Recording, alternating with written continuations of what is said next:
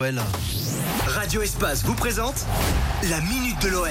Avec Baptiste Berthelin. Salut Baptiste. Salut Lionel, salut à tous. Place à la Coupe de France. L'OL reçoit Sochaux demain au Groupama Stadium pour les 16e de finale.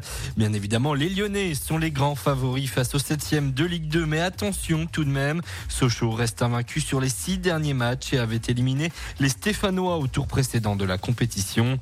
Pour ce match, Rudy Garcia devrait tout de même en profiter pour faire tourner son effectif et préserver certains joueurs pour le championnat.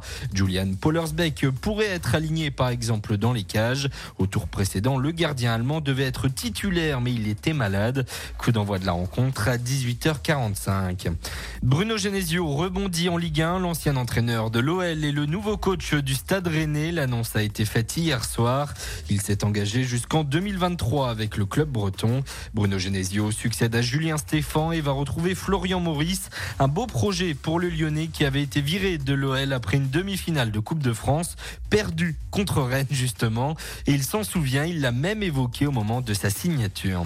On termine par le tweet de la semaine. L'arrivée de Bruno Genesio à Rennes a fait énormément réagir les supporters lyonnais sur les réseaux sociaux. Et pour certains, les Rennais vont un peu trop recruter à l'OL, comme le dit Fabien Feuzeuil. Genesio, Clément Grenier, Romain Del Castillo, Martin Terrier, Florian Maurice, Rennes, c'est l'OLB. Au moins, le nouveau coach ne sera pas dépaysé. Merci Baptiste. La Sudi tout de suite avec la reprise de Louise Attaque par Tigara. Est à Passis et tout de suite sur.